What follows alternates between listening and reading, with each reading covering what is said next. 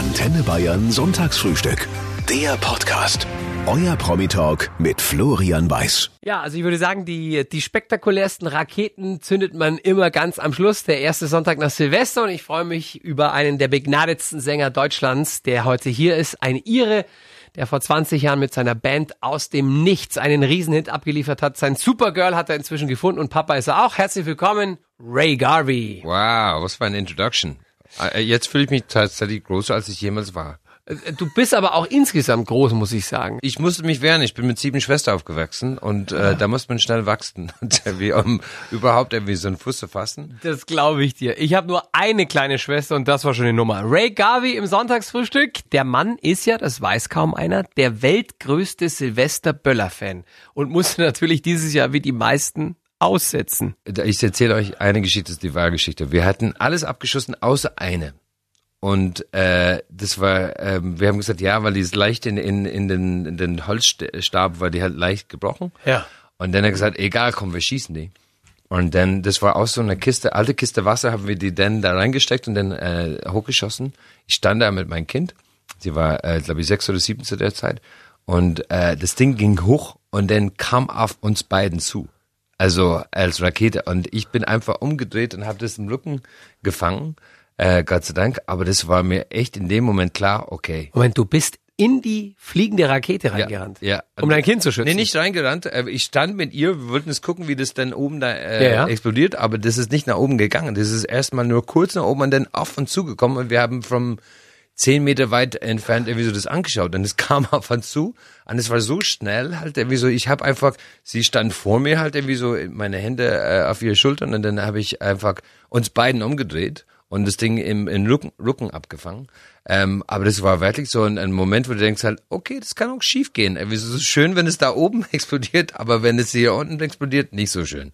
Ähm, und äh, da bin ich jetzt ein bisschen vorsichtiger mit meinen Raketen. Also wir halten fest, bei unübersichtlichen Silvesterböllereien sollte man immer einen Ray Garvey in seiner Nähe haben. weil, weil wenn es ernst wird, da, da wirft er sich dazwischen. Du. Da stellt er sich wie ein Bollwerk in die Front. Aber bei euch jetzt hier in, in München habe ich gehört, das ist fast irgendwie so Kriegsgebiet halt so im Ah, brutal hier. Brutal, Das ganze oder? Münchner Umland und die Stadt sowieso. Wobei sie jetzt, äh, die fahren das ja jedes Jahr runter. Muss Ja? man sagen. ja, ja, es wird immer weniger erlaubt. Und ich persönlich finde es auch ganz okay. Was soll der Scheiß auf dem Marienplatz, Ja, wo ja. irgendwie tausende Leute alle angetrunken, dann geht so ein Ding, ein Querschläger, dann hat's einer im Gesicht. Weißt Also ich meine, das gibt so diese Formular, eine, die zu viel Alkohol getrunken hat, plus Raketen ergibt sich, ja, auf jeden Fall nichts Gutes halt irgendwie so. Da muss man irgendwie so sich überlegen, aber ich glaube, der Feierei, in Irland übrigens äh, gibt es überhaupt nicht. Man darf ja, Ja. keine Raketen abschießen. Ich war total enttäuscht, weil ich so lange das nicht in Irland erlebt habe, irgendwie so Silvester.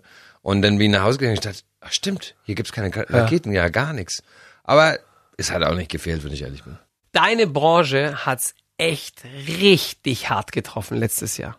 Und wir haben keine Ahnung, was 2021 jetzt auf uns zukommt. Ja. Du stehst hier stellvertretend für Künstlerinnen, für Künstler, für Roadies, Bühnenbauer, Tontechniker, Lichtverleiher. Was ist euer Plan? Ich meine, ich habe mein Crew, mit wem ich arbeite schon seit Jahren und mein Band und wir als als Familie wissen, dass wir füreinander da sind. Also ich habe mich immer und tue ich immer noch sehr viel auf die zu verlassen. Also so und ich verlange sehr viel, ähm, weil wenn wir auf Tour sind, ist wirklich ein tight knit Community, halt irgendwie so sehr eng. Ähm, und ich habe auch am Anfang das Ganze ähm, in 2020 habe gesagt, halt, nur dass ihr wisst, halt irgendwie so, das ist schon eine ein Two-Way Street. Also so jetzt müsst ihr euch auf mich ähm, verlassen und, ähm, und ihr könnt es auch. Und viele müssen sich umschulen, vielen haben was Neues gemacht. Also unser Lichtingenieur ist Electrical geworden, ähm, unser Toningenieur ist auf der Baustelle halt. Also jetzt innerhalb von ein paar Wochen haben die sich neu orientiert. Ja, die mussten, weil ich meine, das Ding war, der, der war für denen vor allem erstmal kein Netz. Der war nicht, wir fangen euch auf. Also so im Vergleich mit ganz vielen anderen Industrien waren das die erste, die wirklich ignoriert wurde. Und ich finde halt irgendwie so, für, für ganz viel Künstler war das erstmal halt, boah, ihr schätzt uns gar nicht. Also so, ihr, ihr könnt uns überhaupt nicht in euer ganzes System halt irgendwie so einordnen. Wir sind für euch nix. Diese Gefühl muss man erstmal äh, umgehen können. Und äh, ich meine halt das ganze Industrie, es ist mal 1,7 Millionen Menschen, die äh, keine Ahnung wie viele Milliarden im Jahr umsetzen. Ähm, und ich meine, die sind alle Steuerzahler. Ich, ich auch. Ich will auch nicht in der Schlange stehen mit allen, die die Hand gehoben haben, gesagt hat, ey, ihr Politiker machen das alles falsch. Ihr habt keinen Plan für eine Pandemie. Ich sag halt, ja, ich glaube, keiner hat einen Plan. Die ganze Welt. Und alle lernen jeden Tag dazu. Das darf man Ja, nicht und es ändert sich halt. Die ganze, äh, jemand hat mich äh, gesagt, wie wär's, wenn im Radio deutschlandweit kein Musik gespielt würde für einen Tag? Du würdest dann erst merken, dass es dir fehlt. Und ich meine, ich merk's bei mir, wo ich dachte in den ersten Monaten, ja, das halten wir alles aus und ja, das geht weiter und habe immer so Kontakt zu meiner Crew mit, hey, wenn irgendwas ist, meldet euch. Und wir alle gedacht haben, ja, wir, wir kommen hier weiter. Und dann die zweite Lockdown und dann weiter. Und dann denkst du halt, okay, das ist jetzt, jetzt muss man anders planen. Also ich, ich finde, es ist wichtiger, halt sowas zu planen und hoffen, dass es klappt, als zu sagen, wir, wir planen gar nichts. Weil dann hast du, hast du auch kein Ziel. Und ich meine, ich bin ein sehr, ich brauche ich brauch einen Plan. Das passt irgendwie gar nicht so zu einem zu einem Rock'n'Roll-Image, finde ich. Ich habe das von meinem Vater. Ich stehe morgens auf, ich brauche einen Plan. Und äh, Was heißt denn bei dir morgens? 14 Uhr nachmittags? Oder? du bist ja witzig. ich brauche einen Plan um 14 Uhr morgens. Da. Na, ne, also ganz ehrlich gesagt, ich bin ein Frühaufsteher. Also 7 Ja. Uhr ist halt. Äh, Ja, und du bist halt selbst Papa, also das darf Ja. man den nicht vergessen. Aber nee, also auch wenn ich feiern gehe und es ist drei Uhr morgens, ich stehe um sieben, Uhr, weil Ja. ich denke, ich bin halt jemand, der sagt halt, okay, wer, wer trinken kann, kann leiden. Äh, äh, wer, wie, wie sagt man das in Deutschland? wer, wer saufen kann, kann auch arbeiten. Ja, ich kann nicht lang ins Bett liegen. Meine Frau hasst mich davor. Ich bin halt irgendwie so, so okay, Ja. let's go. Kollege Tim Bensko, der vor einigen Monaten hier war, der hat gesagt, ähm, ein Album rausbringen, das ist wie wenn die Kinder ausziehen. Also du hast dein Bestes gegeben und jetzt machen Tim sie, keine Kinder. jetzt machen sie ohne dich ihr Ding. Ja. Also, ja, ich weiß nicht, ich setze das nicht drauf, auf Kinder oder dein größte Liebe oder ich finde das manchmal so, ich liebe halt Musik zu machen und ich setze mir komplett zu 100 Prozent mein, also meine Familie leiden, weil wenn ich mittendrin bin, bin ich nirgendwo anders. Ja. Ich bin nur das. Aber meine Liebe, ich habe meine Frau einmal gesagt, das ist das, was ich liebe, aber es ist nicht mein, mein alles halt. Irgendwie Ja. so. Wenn es geht um Familie, ist das das Wichtigste halt. Mein Glauben ist wichtiger. Kann man es vergleichen mit einem Schreiner, der einen schönen Stuhl macht? Oh wow. Weißt du, ich finde das tatsächlich eine super schöne, ich liebe mit Holz zu arbeiten. Und ich weiß am Ende, wenn irgendwas da steht und denkst halt, wow, das, das, da ist man stolz auf seine Arbeit. Und wenn ein Album rauskommt, bin ich erstmal extrem aufgeregt. Also so die Idee, dass das, was ich gemacht habe vor eineinhalb Jahren, auf einmal da steht vor jemand anderem, die können es hören und die können es natürlich auch kritisieren, gut oder schlecht. Das ist schon aufregend, weil es kommt äh, so wie heutzutage in Social Media, es kommt wie eine Welle. Wie auf einmal kriegst du hunderte, tausende Meldungen halt irgendwie so, was die davon halten und äh, und es ist es ist echt äh, erschöpfend halt, weil du bist dann erstmal fertig und die the big payoff wie like the Americans say, ist wirklich, wenn du auf die Bühne kommen kannst und das spielen. Und dann denke ich an die Momente, wo ich geschrieben habe, wo ich war in der Welt oder wie ich mich gefühlt habe oder was ich damit sagen wollte. Und das begleitet mich dann zwei, drei Jahren. Ray, in deiner aktuellen Single, die wir eben gehört haben, geht's um deine Frau, nehme ich an, weil The One, die eine. Nee, also tatsächlich geht's darum, um die Auswahl der erste von meiner Tochter.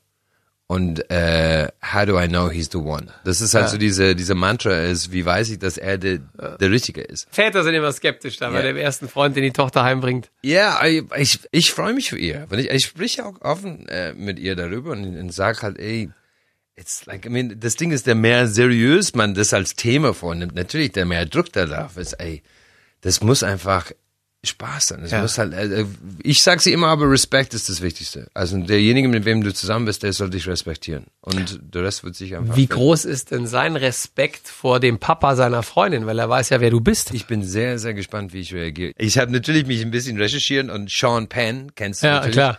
hat eine super Aussage gemacht äh, an die erste Freund von seiner Tochter, an die ich habe das jetzt aufgenommen und ich tätowiere die gleich. Ähm, und der hat gesagt ähm, zu der Junge, ich gesagt, ey, es ist nur wichtig, dass du weißt, was du jetzt meiner Tochter diesen Armen antust, tue ich dir an, wenn du wieder hierher kommst. Und ich dachte geiler Satz, den bringe ich auch, die schreibe ich auch und sage halt genau Den das ist, schlottern so dermaßen Ey, die oder? Knie. Und ich meine halt, äh, ey, jeder will das Beste für seine Kinder.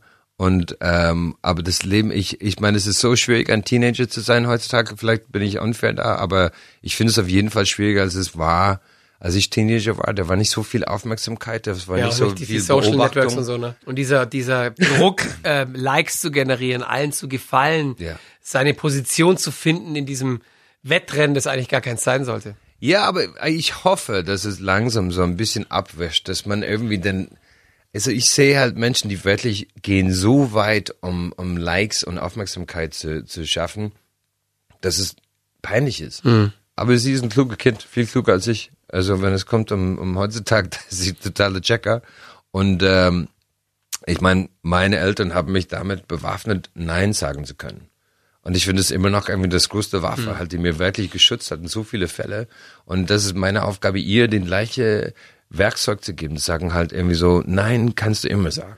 Also es wird bestimmt die Hölle sein, aber egal. Ray Garvey im Antenne Bayern Sonntagsfrühstück. Ray, ihr seid insgesamt acht Geschwister in der Familie Garvey, nämlich ein Ray und sieben Schwestern. Richtig. Colette Maria, Adele, Lorna, Anita, Marion, Margaret. Wie, wie hast du das überhaupt überlebt? Wie konntest du dich da überhaupt behaupten? Ich habe mich äh, für die ersten fünf Jahre versteckt und dann äh, die nächsten zehn Jahren habe ich mich äh, verkleidet, dass ich nicht so auffällig bin. Ähm, also wenn ich ehrlich bin, äh, ich kann mich an die Konflikte sehr gut erinnern, wo ich einfach gemerkt habe, ah, ich bin anders. Aber ich glaube, das große Geschenk war, dass ich aufgewachsen bin mit Menschen und ähm, habe nicht irgendwie so unbedingt gesagt halt, ich muss dich anders handeln, weil du bist eine Frau. Ich fand es super schwierig für meine Schwestern, als sie angefangen, ihre eigenen Firmen irgendwie so zu gründen haben, irgendwie so nach der Schule und nach dem Studium und wie anders die behandelt würden, weil die Frauen waren. Und ähm, ich finde, Kompetenz muss an der Vordergrund sein. Ich finde halt irgendwie so, dass die Beste soll die Auftrag bekommen. Und ich meine, ich arbeite grundsätzlich mit Frauen, weil die Frauen, mit wem ich arbeite, sind die Beste und ich wollte mit der Beste arbeiten. Wie ist deine Familie verstreut in der Welt? Sitzen die alle noch in Irland? Oder hat's dir überall anders hin verschlagen? Äh, meine eine Schwester Maria ist in Frankreich und die Reste sind tatsächlich in Irland. Ähm, die eine Schwester Margaret war bei mir in, in Deutschland für lange Zeit, drei, vier Jahren und war in der Band und dann ist sie äh, zurück nach Irland, hat einen Mann gefunden und ist jetzt verheiratet. Das- Die war die letzte tatsächlich, äh, die heiraten äh, wollte. Wie sagt man? Die heiraten wollte, mus- musste, wollte, mu- wollte. Musste hoffentlich nicht, ehrlich gesagt. Nee, Oder gibt es, ist in Irland, gibt's da noch Zwangshochzeit? Nee, nee, nee, nee. Also, äh, wie heißt es? Shotgun gibt's schon, irgendwie so, aber nicht äh, Zwang. Also, aber wir gehen, dieses Gespräch geht in die falsche Richtung. Du, ich lass dich schon nicht irgendwie verrennen, keine Sorge. ja, also ich finde, äh, ja, wir sind äh, alle am liebsten tatsächlich äh, um dem Küchentisch in, in bei meinem Elternhaus.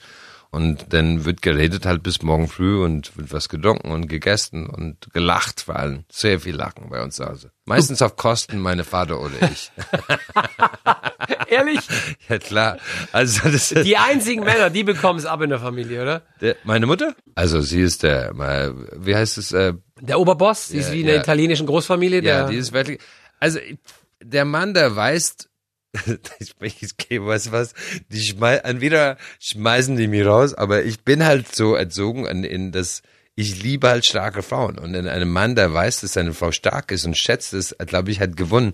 Und ähm, und ich glaube halt irgendwie so, meine Frau ist halt eine super starke Frau und, und auch, äh, wenn man sagt die bessere Hälfte, äh, ich finde bei mir halt irgendwie so die, eine wichtige Hälfte, irgendwie so die mich hilft, um mein Bestes zu sein, ähm, weil ich habe viele äh, Schwächen und ich bin auch ein super fehlerhaft, also ich mache Fehler ziemlich regelmäßig und weiß ich, dass sie einfach da ist, um mich zu helfen, irgendwie so die die gerade Weg zu finden und ähm, und das ist, glaube ich, der, der Mann, der seine Frau schätzt, halt irgendwie so, der hat äh, ziemlich gewonnen. Und äh, meine Mutter ist halt die die stärkste Komponente meiner Vater, wenn du willst, halt irgendwie so der der strongest characteristic. Ähm, und wenn wir zu Hause sind, uns ist das alle bewusst. Und ich sag immer, meine Mutter hat entschieden, mein Vater darf die Hose anziehen.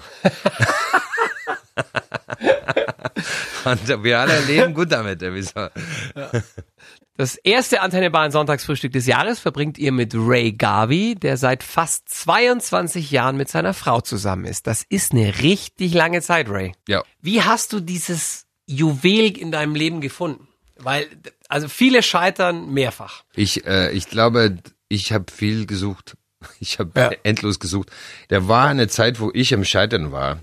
Und äh, ich war in einer Wohnung am Bodensee und äh, habe viel gezweifelt, okay, wo geht die Reise hin? Habe ich das, was man braucht, um erfolgreich als Musiker zu sein? Und habe ich, äh, so wie jeder gute Sohn, habe ich meine Mutter angerufen und gesagt, Mama, ich, ich weiß nicht, ob ich das schaffe hier. Und ich war schon fast ein Jahr hier und habe in jeden Kneipe gespielt und, und wirklich alles gemacht. Und sie hat gesagt, naja, Ray, du musst deinen Stolz überwinden und du musst einfach aufs Knie gehen und dafür beten. Und äh, ich habe einen sehr starke Glauben und bin ich aufs Knie gegangen und habe vor wahrer Liebe und Erfolg äh, gebeten und und habe das auch erlebt. Ich glaube halt, dass das war wichtig in meinem Leben halt zu wissen, dass mein Glauben das auch könnte. Und es ist auch einer die die stärkste Teils meines Lebens ist, dass ich ziemlich, äh, wie sagt man, ähm, sorgenlos durch die Welt manchmal gehe, weil ich sag halt, äh, ich bin in guten Händen. In Gottes Händen oder, Ja, absolut. oder in den Händen deiner Frau oder beides? Ich würde behaupten, er hat sie geschickt, also in dem Sinn, Ja. das äh, ja der längere Arm sozusagen. Ich habe auch jemand hat mal geschrieben, das war ein sehr interessantes Buch, äh, der hat geschrieben, dass äh, Liebe alleine ist nicht genug, man muss derjenige auch brauchen. Und das das beschreibt unsere Beziehung sehr gut. Ich brauche sie halt irgendwie so und ähm, nicht in die irgendwie so meine Schuhe zuzumachen. Ich brauche sie an einfach unser Austausch, unsere unsere Lachen, unsere gemeinsame Pläne, unsere Projekte zusammen, wo wir auch manchmal sehr intensive Gespräche haben. Ich, ich saß am Couch und es war Mitternacht und wir haben endlich mal die Zeit gehabt, um über eine Sache zu besprechen, halt irgendwie so. Ähm, und es ist nicht immer so, aber das war wichtig in dem Moment. Und wir haben es dann so eine Diskussion angefangen, wo wir verschiedene Meinungen hatten. Und dann habe ich sie angeschaut und ich dachte, ey, es ist so scheiße hart mit dir zu diskutieren, weil du so gut aussiehst. Und äh, so, du sitzt da und denkst halt, ey, egal was habe ich hier verloren, auch wenn Ja. ich gewinnen könnte. Und sie lacht immer, wenn ich das sage, halt, ich, das Liebe nicht genug ist. Sie sagt doch. Und ich sag, nein, das ist nicht. Ich sagte, ich brauch dich auch. Ja, brauchst mich nicht. Man muss dazu vielleicht noch wissen, dass Rays Frau auch seit 20 Jahren Rays Managerin ist. Also die beiden brauchen sich schon auch ein klein wenig beruflich. Ihr habt ja zwei Kinder. Werden die von einer seriösen Managerin erzogen oder von einem wilden Rockstar? Ja, ich glaube nicht, dass wir, also wir reden eigentlich über alles und, und, und sie hatten manche Sachen einfach mehr Kompetenz als ich und das erkenne ich auch und ich meine, weil sie das einfach besser macht und dann überlastet sie das auch, aber wir reden darüber. Also ich würde sagen halt ähm, unconditional love, also dass dein Kind deine Liebe spüren kann, um einfach zu wissen, ich bin sicher und äh, dass jemand für mich da ist, ist, ist unglaublich wichtig. Das hatte ich auch als, als Kind. Auch wenn es eine andere Art von Beziehung war, wusste ich, dass zu Hause immer jemand war für mich. Und, äh, und immer noch ist, wenn ich ehrlich bin. Und ich glaube, das, das sind so viele Dinge, wo ich sage, das ist mir wahnsinnig wichtig, aber ich weiß, es super individuell. Deswegen halt äh, ähm, ungern denn sagen, jeder, wie er es machen sollte. Ich glaube halt, wenn äh, Eltern, die ihre Kinder lieben, machen das irgendwie richtig. Weißt du, die, weil die nehmen die Zeit, um sich zu informieren, ist das das beste Entscheidung für mein Kind? Ich finde manchmal, wir sind ein bisschen über, wenn es an Analyse geht oder Nachdenken, oh, und manchmal ist es besser einfach Kinder zu sagen halt, ey, das war je, das war damals, das ist jetzt, lass uns nach vorne schauen. Wie so- Lena Gerke zum Beispiel, Topmodel, ne? Ja.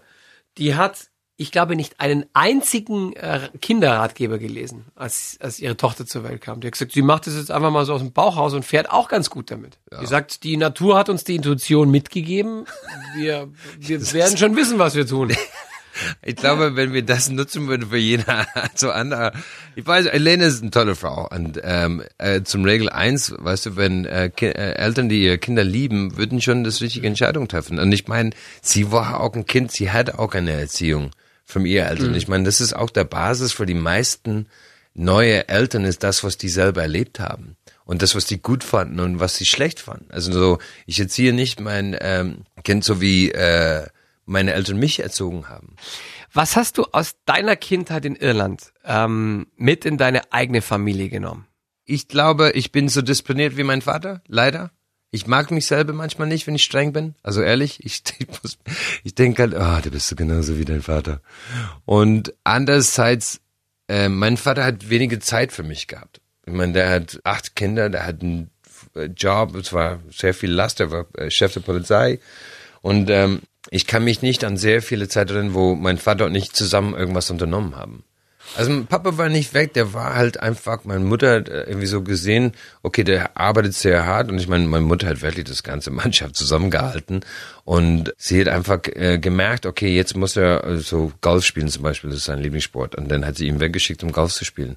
Wäre vielleicht Zeit, dass er mit mir verbracht hätte, aber wäre denn vielleicht eine frustrierte Vater gewesen. Mhm. Der, ich sage halt, glückliche Eltern sind glückliche Kinder.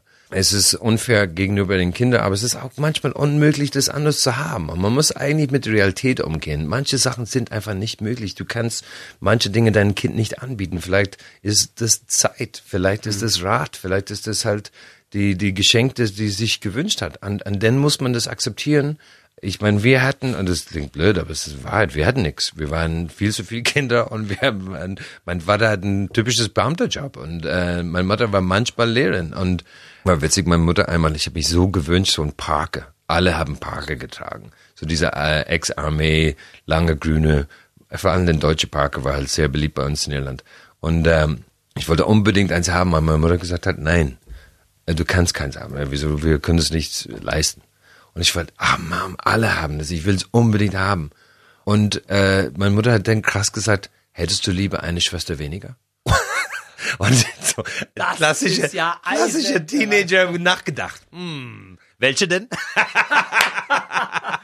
ich Aber, hoffe, die Schwestern haben es nicht gehört. Äh, nee, nee, natürlich nicht. Aber in Wirklichkeit, weißt du was? Weihnachten war das da. Sie hat es natürlich in vier großen zu groß gekauft, so dass ich da reinwachse. Hm. Was heißt, am Ende war das halt so groß, dass ich echt mit zwei Stöcke irgendwie so ein Zelt aufbauen könnte. Aber die. Hast du es jemals getragen? ja, natürlich. Bist du Irgendwann crazy. So, fünf Jahre äh, später war er dann groß und genug. weiterhin. Aber. Ja, also gibt's noch das Ding. Also, also gibt's eine Sache, die meine Mutter für mich weggenommen hat. Ich war Punk vor, würde ich sagen, drei Jahre. Das war so ein Punkphase. Ich bin mit 17 von zu Hause weggezogen und in die University gegangen. Und ich hatte eine Lederjacke natürlich, Bikerjacke mit alle bekannte Punkpants äh, hinten drauf und hatte ich, was man nennt, ein Bullet Belt. Und das war so the Style. Und es war ein, ähm, ja, das war ein so Automatic Machine Gun Patron. Kenne ich, ja, ja. Das war, das müssen die 80er gewesen sein, oder war das schon 90er? Das war 90er, glaube ich. Ja. Und, äh, und da habe ich dann das natürlich, äh, meine Mutter hat es gesehen und dann hat sie das einfach geklaut. Und wir haben diese Gespräche immer noch. Mama, wo ist der Gürtel? Weiß ich nicht, damals habe ich das einmal und immer noch. Was ist das? Komm Glaubst Weihnachten? du denn, dass es irgendwo in einem Keller in Irland 100 Prozent. 100 Prozent. Ja, wir haben keinen Keller in Irland, das ist ein Dachspeicher. Okay. 100 Prozent irgendwo da Aber oben. Aber schleich dich doch da mal rein, wenn du ja, das nächste Mal oben bist. Ja, nee, weil meine Mutter checkt das schon irgendwie so und dann wird es woanders sein. Also sie behält es, dass sie mir das irgendwann geben kann. Aber ich meine, dafür sind Mutter da. Und wir haben uns nie gestritten. Also meine Mutter und ich, wir haben manche ernsthafte Gespräche gehabt. Aber Gab es Dinge, für die du Hausarrest bekommen hast? Oh fuck, ja. Yeah. Also öfters. Aber ganz ehrlich gesagt, ich war nicht zu Hause, ich habe einfach Arrest bekommen. Also ja. da waren ein paar Dinge, wo ich dachte, okay, mein Vater wollte, dass ich Polizist äh, werde, aber nicht bei der Polizei in den Form. Ja. Ähm, und ich glaube, dass ich mich schon ausgetobt habe zwischen 18 bis 23. Also ja. und ähm, ich finde es auch wichtig. Also ich glaube, ich sage immer, durch die Zeit zu kommen, ohne jemand einen Schaden so anzutun, äh, ist äh, ist wichtig. Ich finde halt irgendwie so, du lernst dich selber. Also so gibt's, man muss eigentlich viel Fehler machen, um zu wissen, was du, wie man das richtig macht. Und man muss vieles erleben, um zu wissen, wie, wie willst du leben. Und, und ähm, aus falsch wird immer richtig, wenn du einfach ein Ziel nach vorne mhm. hast. Wir haben äh, Showpost bekommen unter antenne.de von Mathilda aus Germeringen. Sie fragt, ob du deine eigene Tochter bei den The Voice Blind Auditions erkennen würdest am Gesang. Hm, das ist eine gute Frage. Ich glaube, die Antwort ist ja. Ziemlich sicher. Sie geht schon ein bisschen deinen Weg. Sie singt. Na, also, nee, würde ich nicht unbedingt sagen, dass sie geht meinen Weg. Ich glaube, die ist eher der Künstler halt. Sie malt, das haut mich um. Also ich würde schon Geld dafür ausgeben für das, was sie malt. Das Antenne Bayern Sonntagsfrühstück heute mit Ray Garvey, der damals, als er nach Deutschland kam, er erstmal nur von der Hand in den Mund gelebt hat. Du hast auf Festivals T-Shirts verkauft und auf der Straße gespielt. Du hattest keinen Plan B, ne? Richtig. Ich meine, ganz ehrlich gesagt, du brauchst doch keinen Plan B, wenn Plan A so bescheuert ist. so, weil, was ich meine, also, äh, es, weil es ist wirklich so, entweder klappt es oder nicht. Ja. Und äh, ich meine, ich hatte ein Studium abgeschlossen und ich wollte unbedingt Musiker sein. Und diese Wille, das, das musst du haben. Ich meine, du musst dir vorstellen, unter 1% von Musiker sind erfolgreich. Und würde ich behaupten, unter 0,5% oder weniger sind erfolgreich auf der Ebene, wo ich mich befinde. Und warum soll ich damals geglaubt haben, dass es stattfindet und dass das passiert? Und wenn ich dir Ein Riesenglück auch. Also nicht nur natürlich, man, das Ich glaube nicht. können und so, aber Ich glaube nicht an Glück. Ich, ich habe extrem viel gearbeitet. Ich habe irgendwie so extrem dunkle Zeiten erlebt, wo man aufgeben sollte. Also so eigentlich würde ich behaupten, die Musiker, die es schaffen, sind so passioniert und die haben keine andere Wahl. Und ich meine, du warst auch so ein Künstler damals. Damals schon. ja, So ich, ich, ich habe es geliebt auch. Ich meine, ich sag's wieder, das, was du liebst, machst du auch gut. Und diese Passion ist so wichtig. An die meisten Menschen, die es nicht schaffen, haben das nicht. Wenn du sitzt in der Jury Ja. von der erfolgreichsten Musikshow der Welt Ja, und die Menschen, die da, die da einen Buzzer von euch bekommen, ja, die klingen alle toll. ja. Trotzdem wird es am Ende nur ein ganz kleiner Teil wirklich langfristig nach oben schaffen. Und was unterscheidet die wenigen, die es schaffen, von den vielen, die ja auch gut klingen und die singen können und die, die im besten Fall auch noch optisch was hermachen? Was unterscheidet die von denen? Ich glaube Passion. Also ganz einfach. Weil manche sind besser als anderen, aber schaffen das nicht. Eigentlich Michael Schulte ist ein super Beispiel für mich. Äh, Wieso? Der war bei der ersten Staffel von The Voice und ist seinen Weg gegangen. War nicht unbedingt das Erfolgreichste, als ich ihn kennengelernt habe. Irgendwie so, weil ich habe ihn vor der Voice kennengelernt. Da war er schon auf dem Weg. Aber irgendwann dann hat es sich gestaut. Und eigentlich der Zeit aufzugeben war schon da. Und er hat nicht aufgegeben. Und das unterscheidet ihn von tausenden anderen Musiker. Was hast du, lieber Ray, was nur die wenigsten Menschen auf der Welt haben? Ähm, ich habe tatsächlich einen Pilotenschein und ähm, ich habe zwei Jahre dafür gebraucht. Die meisten Leute brauchen halt ein Jahr, aber ähm, ich musste wieder lernen, wie man lernt. Und ähm, es war so eine äh, Beschäftigung von mir und hat sehr viel Spaß gemacht. und Es macht immer noch sehr viel Spaß. Und ja, I'm the pilot. Und du fliegst auch Leute durch die Gegend. Also du darfst deine Kinder, deine Frau, deine Family. Ja, also im Moment äh, ist es schwer. Also ich habe kein eigenes Flugzeug, ich, ich charte immer.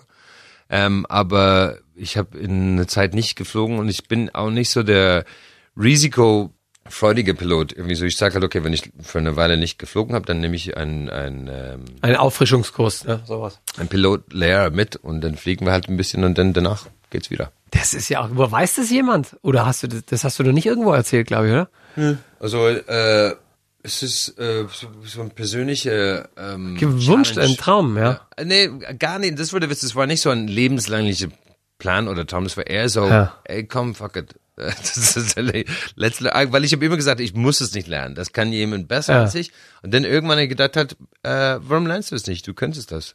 Und ähm, wenn ich jetzt Bootschein, also ich habe ziemlich alle Scheine schon durch.